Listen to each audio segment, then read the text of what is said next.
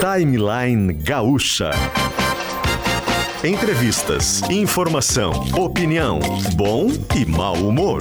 Parceria Iguatemi Porto Alegre, Fiat, KTO.com e HCC Energia Solar.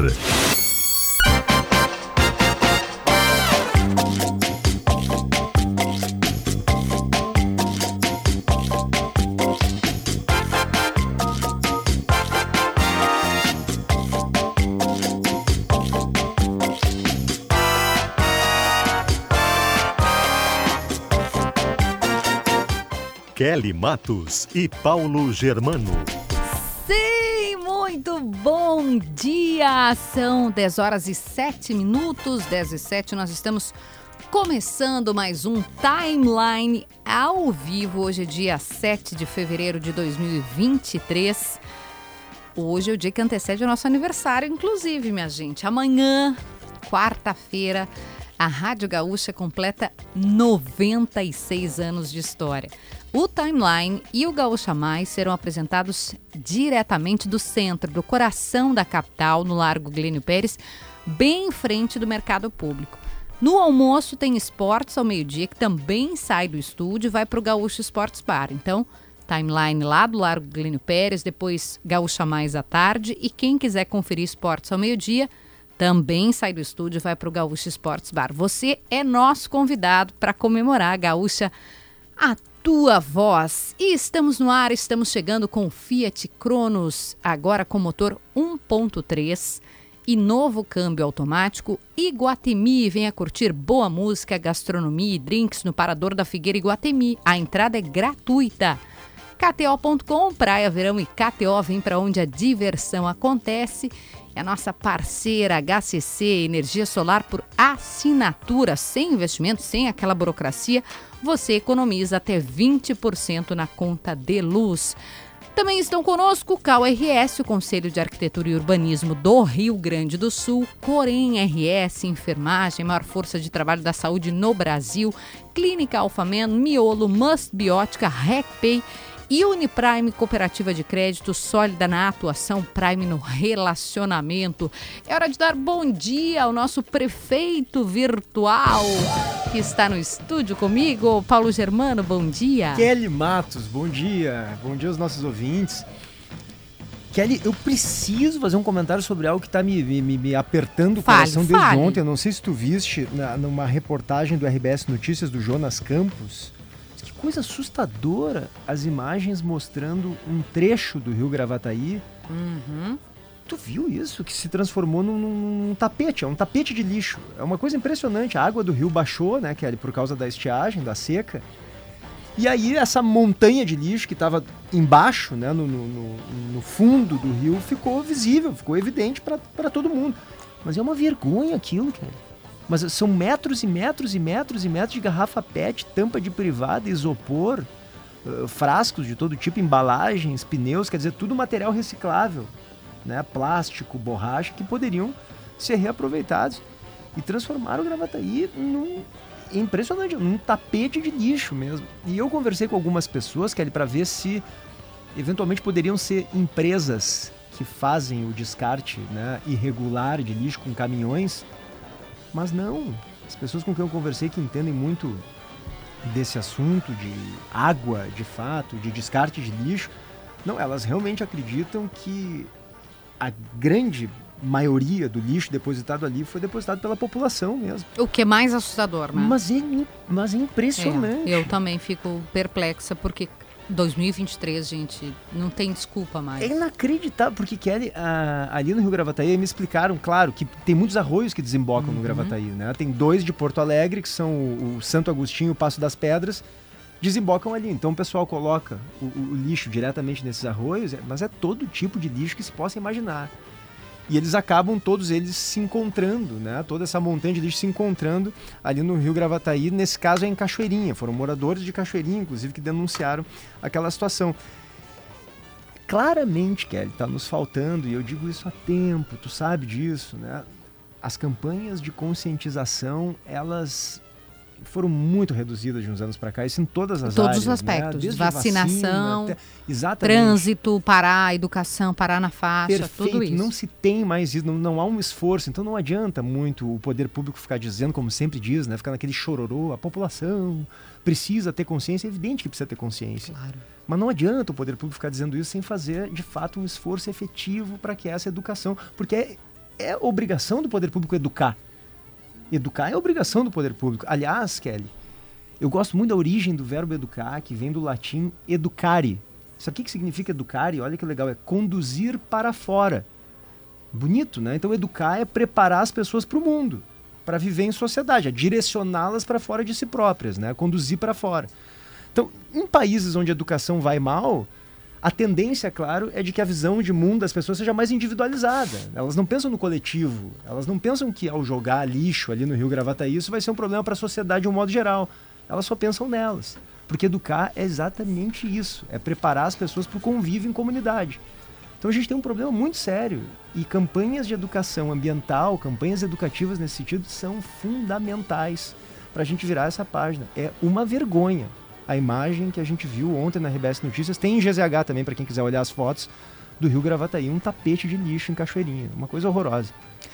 Eu assino embaixo do relator aqui, do parecer do relator, do nosso prefeito virtual, para algo que precisa de conscientização. É para ontem, não é para hoje mais, não é para amanhã, é para ontem. Eu vou fazer o seguinte, como os nossos convidados acabaram de chegar e hoje é um programa especial, é o meu último programa, né? Eu trabalho desde os meus 16 anos, eu nunca fiquei seis meses fora do trabalho, eu não sei nem o que eu vou fazer. Nem eu fiquei seis meses sem tô apavorado. então eu vou antecipar o intervalo comercial para a gente ter bastante tempo para conversar com essas três figuras que estão aqui, que eu tenho certeza que vai ser especial. Aliás, liguem a câmera do, do YouTube, GZH, quem gosta de assistir a live. Os nossos rostinhos, né, meu e do Paulo Germano, nós estamos sempre aqui, né? Não, não tão bonitos assim, mas hoje os convidados estão no estúdio, então faça convite. gzh.com.br ou YouTube de GZH. Gostou do comentário do PG? Depois fica disponível no Spotify, lá como podcast ou no próprio YouTube. E aí você pode também, né, espalhar, compartilhar é, os temas que o, o, Paulo Germano traz aqui como, como opinião para a gente. Fiat Cronos agora com motor 1.13, novo câmbio automático. Iguatemi, venha curtir a boa música, gastronomia, gastronomia e os drinks no Parador da Figueira Iguatemi. A entrada é gratuita. Praia Verão e KTO vem para onde a diversão acontece, kto.com e HCC que apresenta energia solar por assinatura sem investimento, sem aquela burocracia toda, você economiza até 20% na conta de luz. Com KRS em todo projeto e obra, cabe um arquiteto, cabe uma arquiteta, a gente vai rapidinho para o intervalo e já volta com atração especial. de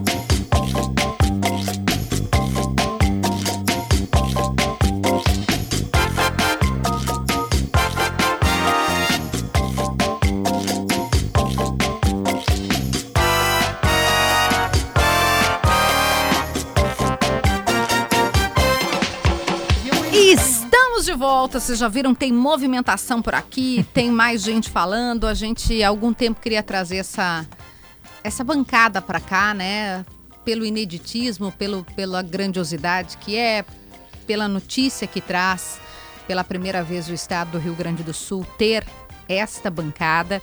Eu vou pedir para o Augusto tirar a trilha, porque eu estava, enfim, estudando para essa entrevista de hoje e, e me veio na cabeça esse, esse poema que diz assim. Por que escrevo? Porque eu tenho de. Porque minha voz, em todos os seus dialetos, tem sido calada por muito tempo. Esse poema abre o livro Memórias da Plantação da Grada Quilomba e ela segue dizendo: uma história de vozes torturadas, línguas rompidas, idiomas impostos, discursos impedidos e dos muitos lugares que não podíamos entrar, tampouco permanecer, para falar com nossas vozes. Tudo isso parece estar escrito lá. Ao mesmo tempo, este não é apenas um poema sobre a perda contínua causada pelo colonialismo. É também um poema sobre resistência, sobre uma fome coletiva de ganhar a voz, escrever e recuperar nossa história escondida. É por isso que eu gosto tanto dele. Escrever esse livro foi de fato uma forma de transformar, porque aqui eu não sou a outra, mas sim eu própria. Não sou o objeto, mas o sujeito. Hoje dia 7 de fevereiro e a Rádio Gaúcha está recebendo a primeira bancada negra da história do Rio Grande do Sul e nós estamos muito felizes de poder estar com vocês. Matheus, Laura, Bruna. É um orgulho, né, PG, para nós? Sem dúvida, sem dúvida. Matheus Gomes, Laura Cito, Bruna Rodrigues. Vocês estão bem? Estamos bem, tranquilo. Ainda mais depois desse poema maravilhoso lido pela Kelly. Coisa mais linda, né? Que lindo, Muito né? Muito lindo a gente poder abrir assim. Fala muito sobre, né? sobre, sobre essa chegada coletiva, né? Sem dúvida. Massa demais. Eu acho que essa coletividade é o, é o que faz com que seja bonito assim. E porque vocês são sujeitos, né? Ninguém está falando de você. Vocês vieram aqui falar da história de vocês. Vocês vieram aqui contar que, que a história está sendo feita. E vocês, como ela diz aqui, depois de discursos impedidos, de lugares que não podiam entrar, vocês estão entrando legitimados. Exatamente, acho que é muito simbólica essa nossa chegada, assim, é, conjunta. Eu, eu, estive como suplente de vereadora na eleição de 2016. E para mim, quando nós entramos em 2020 na Câmara de Vereadores de Porto Alegre, eu acho que a diferença de nós podermos chegar de forma coletiva, não só para a comunidade negra da capital naquele momento, é, mas para toda a história do movimento negro, eu acho que era muito simbólico. A gente poder reproduzir isso agora, nós três na Assembleia Legislativa, né, a Daiane, a Denise e a Reginete na Câmara Federal, né, eu acho que fala muito sobre é, esse avanço na consciência coletiva da sociedade, da importância de ter uma agenda antirracista. Né. É sempre coletivo quando eu, aqui está falando uma, uma, pessoa branca, né, uma mulher branca. Quando é uma conquista negra, é sempre coletivo? Ah, nossa história fala sobre coletividade, né? Tem uma série de, de discussões que são feitas. Eu acho que a gente, nós falávamos muito lá no início. Nós não nos intitulamos Bancada Negra, nós fomos batizados Bancada Negra, né? Batizados por esse sonho dessa, coletiva, dessa coletividade, dessa chegada coletiva. Tu estava citando teu, o poema que ali eu estava lembrando. Eu fui barrada de entrar no plenário três vezes, na mesma sessão, na Câmara de Vereadores. E porque ali só entrava vereador, vereadora. Como assim, Bruna? E eu, eu me refletia sobre. Não imaginava que tu era uma vereadora, é isso? Mas eu, eu, não, eu não conseguia entender, Paulo, por que que, uh, por que que aquilo ali acontecia. Foram três vezes na mesma sessão. Né? Depois, em outros momentos mais particulares, mais específicos, enfim, na nossa chegada na Câmara foi muito conturbada. Por exatamente essas vozes que nunca foram ouvidas.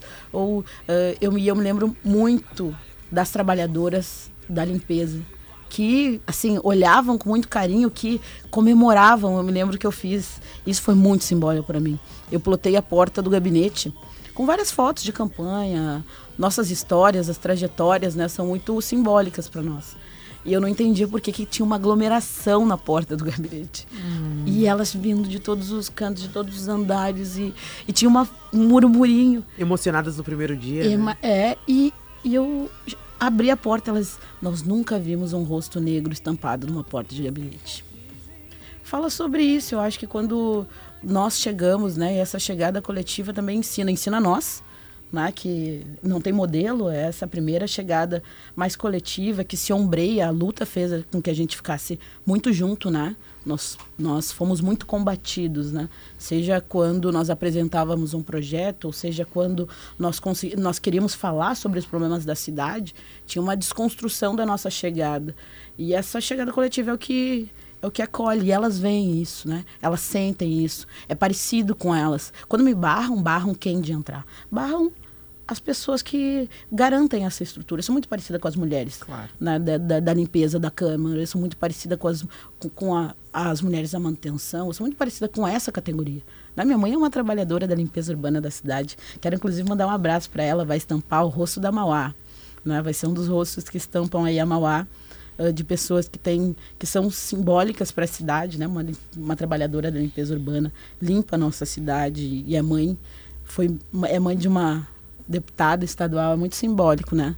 Do Sem lugar dúvida. que nós podemos chegar. PG.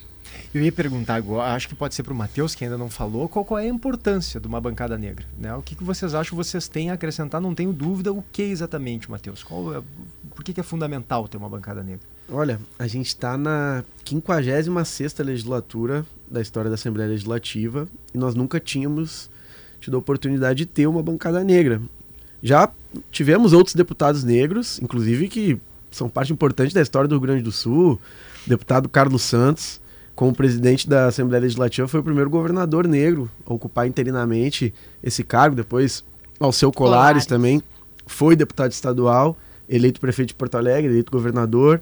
O último deputado negro vinculado ao movimento social negro foi o Edson Portilho, que era militante do movimento negro unificado, mas sempre passagens é, solitárias, digamos assim. Nunca a oportunidade de ter uma série de coletividades ali dentro representadas na estrutura de uma bancada, né?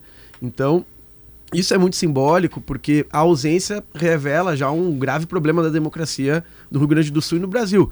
A subrepresentação política de negras e negros é uma realidade em todo o país. E aqui no estado, nós somos quantitativamente muito representativos. O Rio Grande do Sul ele é formado por várias etnias, por várias culturas.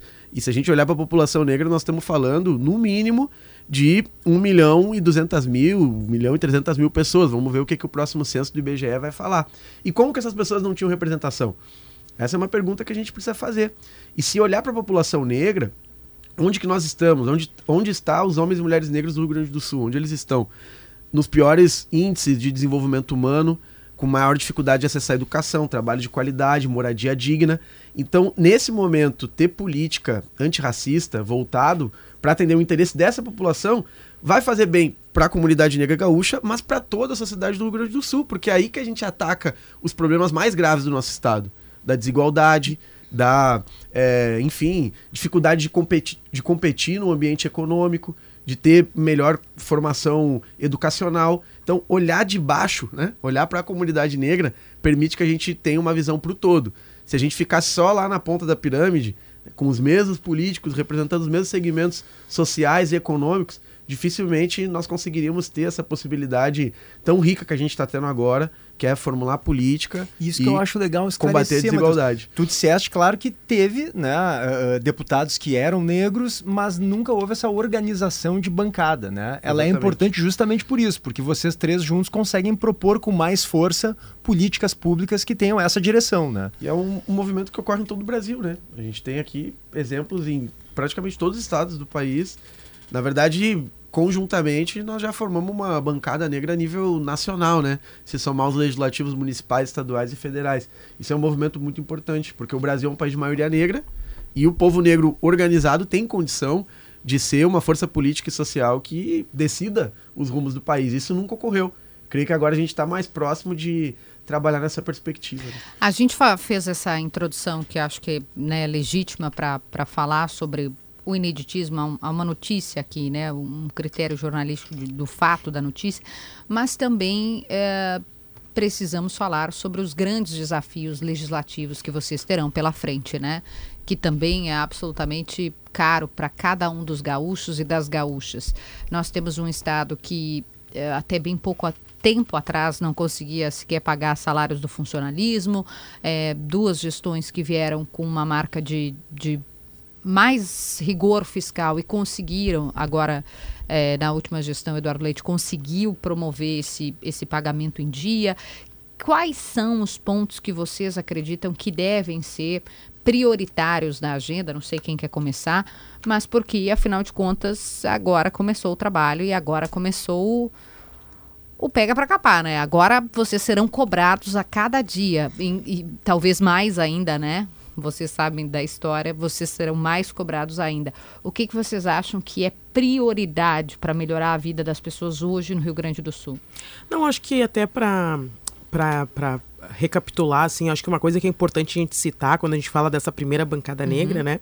É que eu acho também o que nos traz aqui, não só nós aqui no Rio Grande do Sul, mas no Brasil, também foi a possibilidade de nós entrarmos na universidade, uhum. né, termos, né, a gente sabe que uma das polêmicas quando nós chegamos na Câmara de Vereadores foi um questionamento sobre a nossa qualificação formal, todo mundo lembra, né?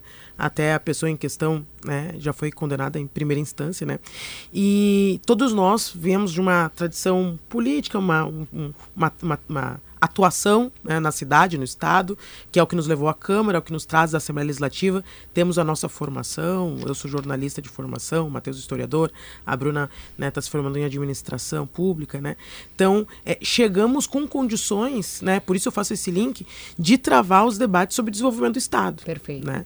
E como primeira bancada negra, obviamente que o nosso olhar ele também tem que ser a partir de um combate às desigualdades e a desigualdade racial ela é né, o racismo estrutural ela é estruturante quando nós pensamos né, o Rio Grande do Sul. Quando a gente vai olhar os indicadores, que bem, bem que o Matheus estava aqui fazendo alguns apontamentos, eles demonstram né, o que eu chamo de uma, é, é, uma cidadania precária de uma parcela da população gaúcha, que é mais de 20% da população do estado. Quando nós vamos olhar os índices de violência, por exemplo, né, a população negra gaúcha tem índices de violência quase duas vezes superiores à proporção nacional né, de morte violenta. Né? Então, é, nós temos diversos, por diversas áreas, vários temas a, a, a, atacar, que eles falam sobre o todo da população, porque na nossa compreensão, se é, o povo pobre, se o povo negro está né, é, tá em melhores condições de vida, a sociedade está em melhores condições de desenvolvimento socioeconômico. É disso que nós estamos falando. Né? Não estamos falando de, de, de lutas que não se conectam. Muitas vezes a gente vê algumas pessoas nos questionando, né? Ah, mas vocês vão lá e vocês vão falar só sobre o racismo, né? Bom, nós vamos falar, obviamente, sobre o racismo, que é a nossa vivência, mas é, falar sobre o racismo não é algo que está desconecto a pensar o Estado. Quando a gente estava, eu vi que vocês estavam falando aqui antes de nós chegarmos sobre o tema da estiagem. Uhum. Ah, nós vamos falar sobre os produtores, quem mais sente, né? Quem está lá na ponta, o pequeno produtor, né? Que, como sente as comunidades quilombolas, por exemplo, que não conseguem escoar a sua produção, né? É, como pensam, como sentem os pequenos produtores, né? Das comunidades mais longínquas do estado, né? Onde metade da, da, dos municípios são fortemente atingidos pela estiagem. Nós vamos falar dos temas da saúde, sobre né, toda, tudo que ficou represado do, do, do processo do, da, da, pandemia, onde os mais atingidos aqui no Rio Grande do Sul mesmo foram né, os pobres e os negros. Aí chega a ser quase 10% maior a proporção de mortes, né, a proporção de. de é, é, como é que se diz, efeitos, não, não é colaterais, é, desculpa o termo. Ah, depois, fugiu. né, também. É, é, enfim, do que, né, do que as fica, consequências, né, né da, da, as sequelas. Sequelas da Covid. As sequelas da Covid. Porto então, Alegre liderando esse contexto, inclusive. Liderando, exatamente. Então, assim, então quando a gente para para olhar as áreas, né, é, eu, eu sinto que nós estamos muito preparados para poder contribuir com o debate na Assembleia Legislativa, trazer um olhar mais popular, inclusive, né, é, eu sempre dizia que para mim, quando eu pensava uh, em me colocar meu nome à disposição para a Assembleia Legislativa, eu sempre pensava que ali é, é onde moram os, os, debates mais estruturantes do Estado e onde a população está mais distante desses debates. Né? O funcionalismo acaba tendo um, um, um, um espaço mais direto, porque tem suas pautas muito estabelecidas. A gente está aí sobre o debate do piso dos magistérios, né, dos professores, Isso, onde só 14% recebe de fato o piso. Né? Nós temos aí uma série de é, negociações agora que vai abrir com o governo federal para conseguir garantir. Ontem teve reunião do CEPERS com, com, com o governador Eduardo Leite. Então, nós temos uma série de, de temas assim e que uh, acho que nós temos um posicionamento muito firme de onde nós estamos localizados sobre esses temas, que é do lado lado dos trabalhadores e trabalhadoras, né, na defesa, enfim, é, é, da restauração democrática do Brasil. Acho que para nós assim é muito muito nítido o nosso papel e o nosso posicionamento. Até porque, claro, né, Laura, uh, vocês sabem disso melhor que eu, quando a, a Assembleia ela é toda formada, claro, por representações, né? Então são diferentes setores que são representados. Vocês foram eleitos também para isso, claro, para propor políticas públicas que tenham relação com o povo negro, né? Muita gente que votou em vocês, se não são negros, eu conheço brancos que votaram em vocês, mas que querem realmente ter essa participação dos negros uh, mais evidente no, no, parlamento e que sejam propostas políticas públicas relacionadas a isso. Então a minha pergunta é exatamente essa: quais são as proposições possíveis na avaliação de vocês referentes a esse assunto, ao combate ao racismo, à igualdade de oportunidades para pessoas pretas? O que, que vocês pretendem apresentar? O que, que vocês já estão formulando? É, tem... Pode, pode. Só, Laura, quer ver, a Kelly falou sobre algo quando eu cheguei, vocês estavam falando sobre educação ambiental, né? Uhum. Que é algo que está completamente distante da relação da educação. Que é algo que nós precisamos levantar, precisamos discutir como é que a gente. Eu nunca na minha vida, dentro da escola, estudei educação ambiental. A educação ambiental veio com as consequências da vida, de ter uma mãe trabalhadora da limpeza urbana da cidade, que fala da importância de separar o lixo. Né? E eu estava contando para o Paulo o episódio da minha filha. Uma senhora jogou uma, um papelzinho de bala no chão. E a minha filha disse: Mãe, olha, o papel vai matar o peixinho. Ela tinha, oh, uns, consciência ela tinha ambiental. Uns seis anos de idade. E isso me chocou, porque o ônibus estava lotado e ela começou a gritar. A mulher ficou com vergonha, foi lá, juntou o papelzinho, botou no lixo. Pensa que se a nossa criançada tivesse um projeto de educação que incluísse educação ambiental, assim como a importância uh, da pauta racial, né, de discutir a 10.639 uh, com outro viés, nós tínhamos um outro processo educacional. Né? Eu, inclusive, que ele fala muito sobre, né, se a gente for pegar esse recorte das mulheres, né? Uhum. nós nunca tivemos mulheres negras na Assembleia. Nós temos aí quase 200 anos e a nossa presença nunca foi uma constante. As mulheres negras, né, quando a gente fala do recorte uh, racial, isso tem um impacto. Isso tem um impacto. Nunca uma mulher negra, como eu, ou como a Laura, ou como a Day, a Denise, mulheres populares da, da, da, das, das, periferias da cidade, foram ouvidas dentro desse, desse espaço. Eu sempre digo, se eu fosse uma criança atravessada pela pandemia, eu tenho certeza que eu não estaria aqui hoje falando com vocês né? Porque quando eu volto para a escola, e eu, a escola sempre foi um, um espaço em que eu sempre militei, né? Porque eu gosto do, do ambiente escolar, foi fundamental para minha trajetória. Eu vejo hoje a gurizada falando de algo que eu falava lá atrás, que é a, a, a alimentação dentro da escola. A alimentação dentro da escola é fundamental para resgatar a nossa juventude.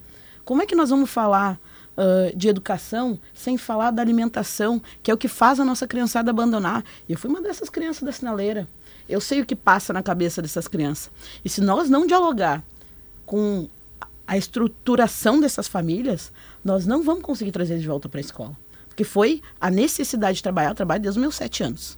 A Feira da Cruzeiro ali, até inclusive hoje é terça, ali no Zumbi, uh, os trabalhadores, parte deles estão ali, às vezes eu passo, a gente faz umas algazarras e, e a galera fala, né? E, e, esses, essas pessoas nos, me ajudaram a me alimentar quando e eu aí, era pequena. Bruna, desculpa te interromper, mas aí uh, isso te traz uma consciência para formular políticas públicas para atacar isso, para que crianças não trabalhem ali na, nessa idade, para que possa haver algum tipo de, de construção política para evitar isso, para Claro, corrigir nós- isso? Nós precisamos que ele tenha uma busca ativa. Tu é mãe, eu sou mãe, né? Ah, e, e quando a gente é mãe, a gente e eu falo muito da presença das mulheres na política. Ela é fundamental para humanizar a política. Nós temos um papel, né? Quando a gente olha para uma criança na sinaleira, tu olha para a criança, tu olha para ti, tu olha para tua filha e tu, e tu fica fazendo conexão, né? Ah, não existe retomada da educação sem a retomada dessas crianças que estão fora da escola, né? A política da vaga na creche, como é que as mulheres. Quem, quem se distanciou da, da independência econômica quando a, a- pandemia chega? São mais uma vez as mulheres, né? Não é à toa que os índices de violência no Estado crescem. É porque elas voltaram para dentro de casa para cuidar dos filhos. E aí nós temos todo um- um desencadeamento de uma política de, de afastamento do acesso, né? do acesso básico. Nós estamos falando do, do acesso básico, do acesso ao CRAS, do acesso aos serviços que, que são a ponte. Né? Então, acho que quando às vezes a gente fala da nossa chegada e fala de uma superestrutura, de uma super política, eu sigo defendendo o que eu defendia na Câmara de Vereadores. Que as mulheres tenham acesso à vaga na creche, né? Porque faz, tu, vai, tu vai ver daqui uns dias, vai fazer a diferença para nós. Faz a diferença. Eu só consegui voltar a estudar. Eu conheci a política, eu tinha 16 anos. E eu lutava pela vaga na creche. Então, assim, é fundamental, né? A educação infantil eh, precisa estar no centro do debate do Estado também. Eu sei que não é, uma, não é da responsabilidade do Estado, mas como a gente busca ah, recurso federal para conseguir estruturar a política no Estado, né? Eu recebo carta de mulheres de todo, de todo o Estado. A política ah, da pobreza menstrual. Como é que a gente fala sobre isso? É um tema só de mulheres? Não é, é um tema da sociedade. Eu recebo cartas das meninas, a gente trabalhou muito essa pauta na Câmara de Vereadores, eu recebo cartas de meninas que usavam miolo de pão. Sabe? Nós ainda estamos falando de uma, de uma parcela da população que luta para existir com dignidade. Né? E é sobre isso que nós, tu estava falando aqui, né, Paulo? Nós fomos eleitos para representar uma parcela da população que olhava para a política e se via servindo café, se via garantindo, limpando a estrutura, mas não se via utilizando a tribuna. Agora vai ter representantes legítimos, esses que vêm dos mesmos lugares, enfim, acho que a gente tem muito a dizer e a apresentar para o Estado. Nesses temas que, que eu estou lembrando de cabeça, assim, alguns de agenda prioritária para esse ano, uh, tem questão de saúde, né, demanda represada da pandemia. O governo Eduardo Leite colocou como prioridade educação, uh, escola de tempo integral. Uh, vai ter discussão sobre a reorganização do IP, que é um gargalo que ficou do último governo. Mateus, para o teu mandato, uh, o que, que você acha que é prioritário na agenda para 2023 ou para os próximos quatro anos, na agenda estadual? Olha, eu acho que a agenda do governador Eduardo Leite nos últimos quatro anos ela teve um alto custo social para o estado do Rio Grande do Sul. Nós hoje somos na região sul o estado que lidera os índices de desigualdade social.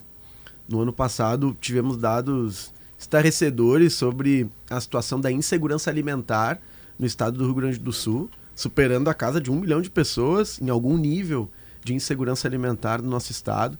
Então, certamente nós vamos precisar olhar muito para a questão social no Rio Grande do Sul. Uhum. Como combater a desigualdade? Nesse sentido, na semana passada, uma das primeiras ações que a gente teve na Assembleia foi a proposição da criação de uma comissão especial para discutir a situação econômica da população negra no Estado. O que, que é uma comissão especial, né, para os ouvintes nos entenderem? É um, uma estrutura que a Câmara, a Assembleia disponibiliza para estudar, formular e a partir daí apresentar políticas concretas para resolver uma determinada situação. Você forma um grupo que vai discutir aquele problema específico. Com vários deputados, um ambiente, é, enfim, com uma representação diversa como é a Assembleia, mas com o objetivo de da gente entender o que, onde hoje está a localização da população negra no mercado de trabalho gaúcho, de que forma que a gente está se inserindo ou não está se inserindo, né? Como a Bruna falou agora quais são a, as políticas públicas que podem ser propostas para que isso se resolva e, obviamente, vai ter uma intersecção com outras questões, como a qualificação educacional, profissional, políticas de assistência. E nessa perspectiva, a gente vai ter aí 120 dias de elaboração à medida que a comissão for instalada para apresentar propostas. Eu acho que esse é um tema muito importante, porque os projetos eles têm que ser oriundos de um diálogo com a sociedade civil, especialmente o movimento negro, mas também um, com uma, uma discussão aprofundada com as áreas do governo e a gente está disposto nesse momento a fazer essa batalha. Nós também apresentamos outros projetos que são agendas urgentes. Na semana passada é, eu apresentei dois projetos voltados à questão ambiental. Um que fala sobre o licenciamento para mineração no estado do Rio Grande do Sul. Isso é um tema que o mundo inteiro está discutindo. Às vezes a gente vê é, agora... protestos lá na Europa, né? De, da, enfim, de jovens falando que o carvão tem que ficar no chão, que isso é um, uma necessidade agora para a gente superar. Não, foi é... tema agora no fórum, né? No, no, em Davos era a principal certeza. agenda. Só que aqui no Rio Grande do Sul a gente tem um grave problema com a mega mineração. Inclusive em Porto Alegre, na região metropolitana, se não fosse uma ampla mobilização nos últimos anos nós íamos ter a maior mina de carvão a céu aberto do Brasil instalada aqui a poucos quilômetros da nossa cidade, o que ia ter graves consequências para a poluição do ar, da, do solo, da água. Então eu apresentei um projeto para restringir, na verdade desarquivei um projeto que era de autoria do deputado Fernando Marrone. Isso é um tema. Também apresentamos um projeto para que o Estado reconheça a emergência climática e estabeleça metas concretas vinculadas com todas as áreas do governo para atuar nessa situação. E eu acho, e aí encerro para passar a bola para as gurias com esse comentário, que nós temos que ter uma visão de o quanto que a crise climática atinge especialmente moradores de periferia e população negra ou a comunidade quilombola indígena no Rio Grande do Sul. Ah, quando o agronegócio tem uma expansão que não leva em conta a questão ambiental, nós estamos vendo uma consequência direta em territórios indígenas aqui do estado que passam por graves situações de violência, de pobreza, e está acontecendo nesse momento lá na região norte. Nós também temos uma situação nas comunidades quilombolas que sofrem com o tema da mega mineração, ou nas periferias, que diante do que está acontecendo hoje no, no Rio Gravataí, certamente vão ser mais atingidas na região metropolitana, porque é a comunidade que não tem condição de comprar água, que já não tem saneamento, que vai agravar os seus problemas de saúde. Então, a agenda ambiental não é uma agenda de elite ou é, de quem está no, no, poder político fazendo um debate para o futuro. É algo emer, emergencial uhum. para agora para as comunidades de periferia, para o povo negro. A gente quer trabalhar esse tema nessa visão. Aliás, Matheus, tu mencionas algo que está acima, ou deveria estar acima de ideologias, de fato. Né? Uhum. E aí me, uhum. me chama a atenção sobre um ponto que é o seguinte: vocês têm outro ponto de convergência que vocês são deputados de esquerda. Né? A Laura Cito, do PT, a Bruna Rodrigues, do PCdoB, o Matheus Gomes, do PSOL. É evidente que existem pessoas pretas que não têm o mesmo alinhamento ideológico com vocês. Essas pessoas, de alguma forma, elas são contempladas, vocês acham, pelo mandato de vocês? E, e por que vocês entendem que a esquerda que conseguiu colocar né, três deputados negros, a bancada negra na Assembleia, por que, que a gente não tem deputados negros que tenham outra visão ideológica. Qual é a avaliação de você sobre isso? Essa pergunta é muito boa, Paulo Germano, né? Eu vou começar primeiro pela, pela agenda que atende a comunidade negra de forma geral sendo liberais ou não liberais.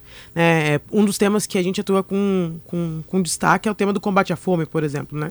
Eu sou representante do Brasil na Comissão de Combate à Fome da FAO da ONU.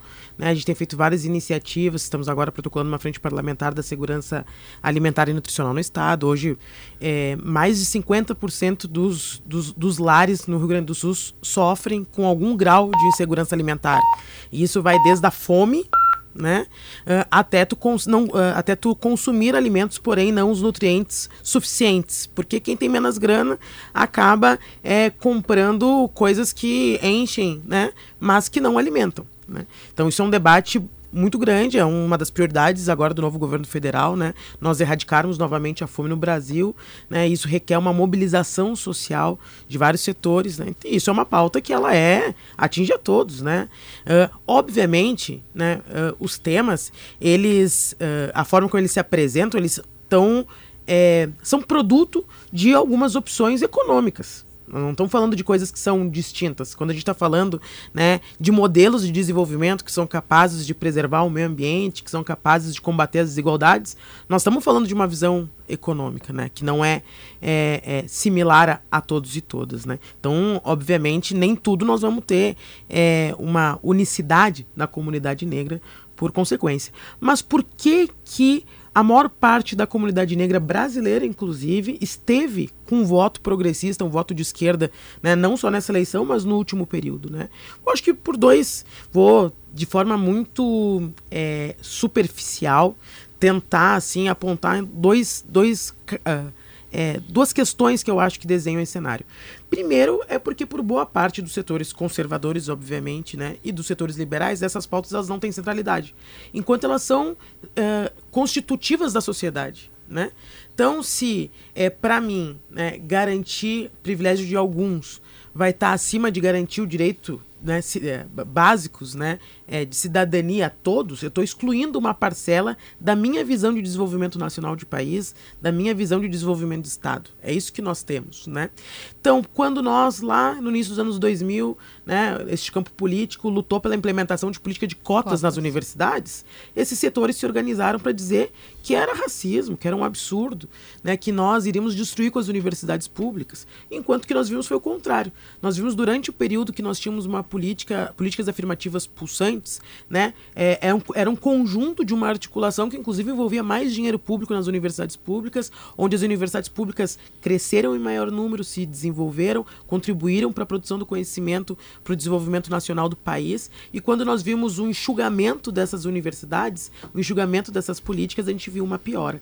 E eu acho que é, nós estarmos aqui é também a prova não só que uh, a maior parte, talvez, da comunidade negra vote uh, porque ela é socialista, mas ela vota em quem os defende. E quem defendeu durante esse processo, né, em de certa forma tentar recapitular é, um pouco do legado uh, perverso da escravidão, foi o campo progressista, foi o campo de esquerda brasileiro, né? E nós estarmos aqui é fruto de que essas políticas elas dão certo. Imagina, eu sou filha de uma trabalhadora doméstica, mãe solo, a Bruna é filha de, de uma gari, né? E nós podermos hoje ser as primeiras deputadas né, do Rio Grande do Sul, negras, né? Eu acho que é muito simbólico do quanto que essas políticas deram certo e por isso que a população negra se reconhece nesse projeto, né? Porque se vê como uh, protagonista nele. Laura, Bruna, Matheus, deputados que formam essa bancada, muito obrigada por terem vindo ao estúdio. Sei que os dias são corridos, né? A agenda é corrida, a gente queria trazê-los para poder é, trazer perspectivas e falar não só sobre racismo, porque não é sobre isso, tem uma trajetória. O Ini Bueno, esta grande intelectual, sempre me fala assim: para de olhar pelo lado da violência e olha para tudo que é conquistado, né? Numa terra que é de Oliveira Silveira, numa terra que é de Daiane dos Santos, que é de Lupicínio, que é de João Ronaldinho, Cândido. que João Cândido. Então é realmente um marco histórico recebê-los. E claro, vocês serão muito cobrados, né? Por nós, inclusive, aqui Preparem-se para esses quatro anos. Muito obrigada pela presença e desejo um bom mandato a todos Obrigado, e todas. Kelly, obrigado, PG. Kelly. Obrigado. Mas especialmente a Kelly que meu último dia, né, Matheus? Último dia. Curte muito esse momento aí, vai muito dar tudo obrigada, certo. Obrigada, obrigada. E eu quero dizer só que a Kelly tá ótima, gente. Eu, as semanas antes de ganhar, eu tava uma, uma. Meu rosto era uma bolinha. A Kelly tá linda, brilhante. Né? Tem um ótimo parto. É tudo make-up, viu, Laura? É tudo, Não, é tudo filtro certo, do então, Instagram. Dá certo, porque tá muito bem. Eu também tá, tô nessa aí, viu, Laura? Tô olhando a Kelly, eu queria ser plena. Assim, tá ótima, tá ótima. Mas Obrigada. Um ótimo gente. programa para vocês. Vida Muito longa obrigada. timeline. Sempre um prazer estar aqui com vocês. Obrigada. 10h49, a gente vai para um rápido intervalo e na volta ainda tem notícias lá é, da Síria, notícias da Turquia, daquele grave terremoto. A gente vai falar de lá ao vivo. Já voltamos.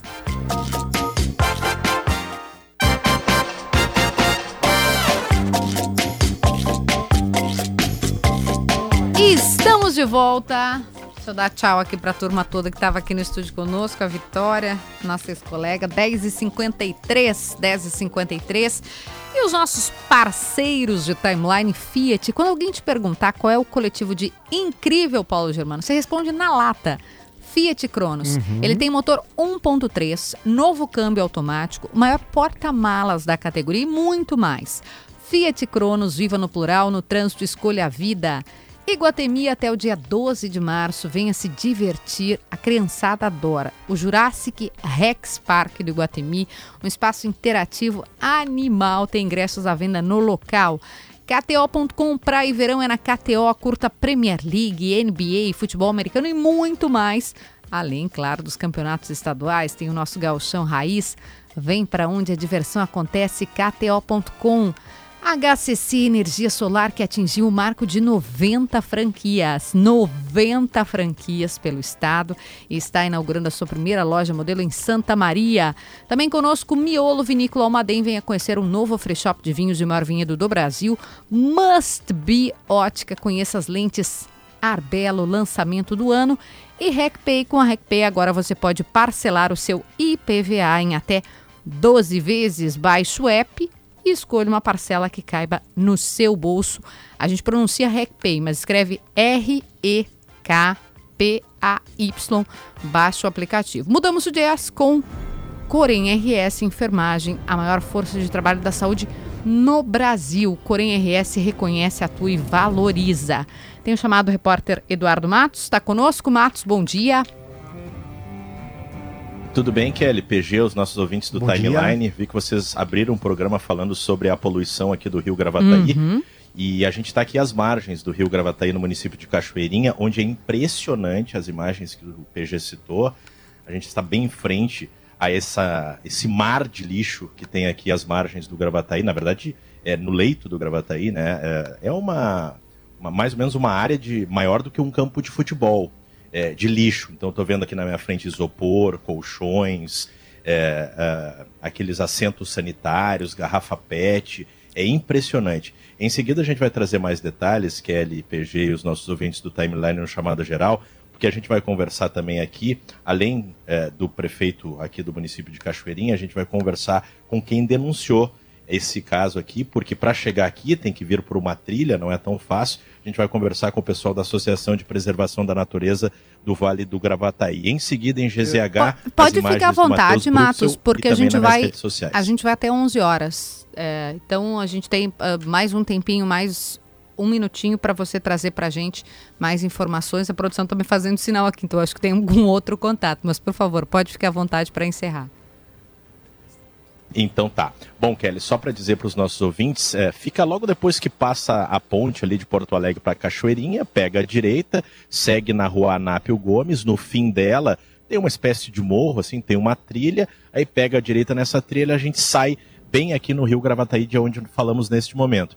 Então aqui, essa cena que a gente vê, a gente vê que o rio está muito baixo, a gente sabe que o Rio Grande do Sul sofre com a estiagem em função é, do calor forte, da pouca chuva, e o rio baixou bastante aqui. Ou seja, esse lixo, na verdade, ele, ele já existia ou sempre existiu, só que agora ele está mais aparente porque o rio baixou muito. Então, em vez de ele seguir o seu curso, é, é, em, digamos assim, em doses homeopáticas, ele foi parando, parando, parando, até concentrar uma grande quantidade de lixo que está aqui no Rio Gravataí, esse lixo que vem de arroios aqui da região metropolitana, desemboca aqui nessa região do Rio Gravataí, e lembrando que o Rio Gravataí tem a ligação com o Guaíba, e esse lixo todo indo para o Guaíba fica ainda muito mais difícil a retirada dele. Em seguida a gente vai saber, vai trazer todos os detalhes para saber como é que vai ser a retirada de todo esse lixo que tem por aqui. O PG trouxe esse assunto, PG, acho que tu quer encaminhar uma pergunta para o Matos, e a gente está vendo as imagens que o Jonas Campos trouxe na RBS TV na nossa live. Então, em gzh.com.br, realmente é assustador. É uma vergonha, é uma vergonha. E, e, a impressão que dá, né, Matos, quando a gente olha para o Gravataí é que é um rio morto. Acho é. até bom que as pessoas vejam isso, né? A gente está é. falando de um rio que abastece centenas de milhares de moradores, né? Além de abastecer Gravataí inteira, abastece uma parte significativa de Porto Alegre, outras, outros municípios da região metropolitana. Quer dizer, Gravataí, inclusive, está perto de fazer racionamento de água agora, justamente porque a, a, a, a, o nível do rio baixou muito. Uhum. E quando a gente tem esse problema ainda de poluição no rio, se perde mais água, né, Kelly? Porque assim, quando tu precisa fazer o processo de limpeza da água, alguma água vai se perdendo. Então, essa, isso é que me deixa indignado, né? São as pessoas, a nossa população, agredindo algo que do, do qual elas simplesmente dependem. Dependem para viver. A gente depende de água para viver, nada pode ser mais importante de água. Então, isso é algo que me deixa maluco. Eu falei no início do programa uhum. sobre educação, a dificuldade brutal que nós temos para emplacar campanhas educativas, campanhas de conscientização. É algo que infelizmente se perdeu absolutamente a prioridade em relação a isso, que era em vários assuntos, mas agora estamos falando de educação ambiental. Então é uma tristeza ver isso. A gente olha o rio, é um rio morto, é um rio que morreu. E mesmo assim, o pobre desse rio ainda fica nos abastecendo. 400 mil pessoas, acredito eu, no mínimo, ele deve abastecer uh, com água que vem dele. E as pessoas o tratam dessa maneira egoísta, grosseira, violenta. É uma tristeza, é uma vergonha. Eduardo Matos, que vai acompanhar ao longo de toda a programação da Rádio Gaúcha. Obrigada, Matos, pelo teu relato tão, tão perspicaz, né? Tão rápido aqui pra gente. Obrigada. Em seguida, mais detalhes no Chamada Geral. Chamada Geral, que vem aí. Eu quero agradecer, quero comunicar a vocês, então, que hoje é meu último dia antes da licença maternidade. Agora eu entro em férias, tem um período de 20 dias de férias e depois são seis meses que ficarei longe, Paulo Germano e queridos ouvintes.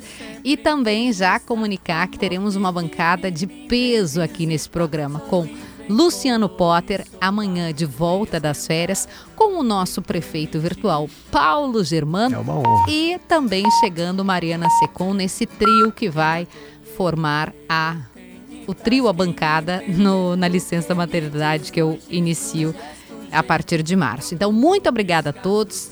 Não esqueçam que amanhã tem timeline especial lá no Largo Glênio Pérez. Um beijo.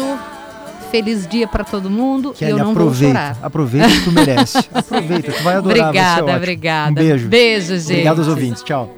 Ou coisa outra qualquer.